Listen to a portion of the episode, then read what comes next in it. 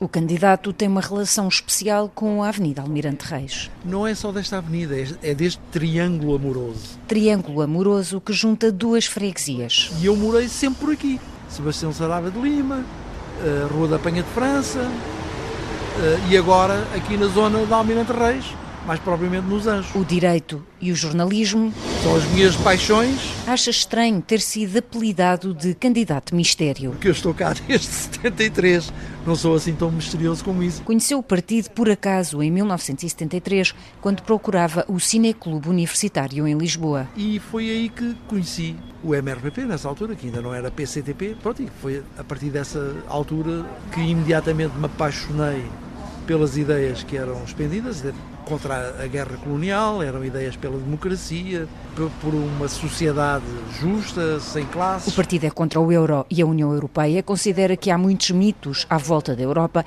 e propõe que o país se redirecione e crie uma relação especial com todos os países, seguindo a sua vocação atlântica. Respeito mútuo pela soberania de cada um dos Estados envolvidos e a reciprocidade de vantagens para ambos os lados. Luís Judice explica que o partido é pequeno, não tem capacidade para uma campanha, como diz, de varredura nacional e, portanto, explica por onde vai andar. Se falar com operários, trabalhadores, nos seus locais de trabalho ou nos seus locais de residência, várias ações por todo o país vão ser feitas.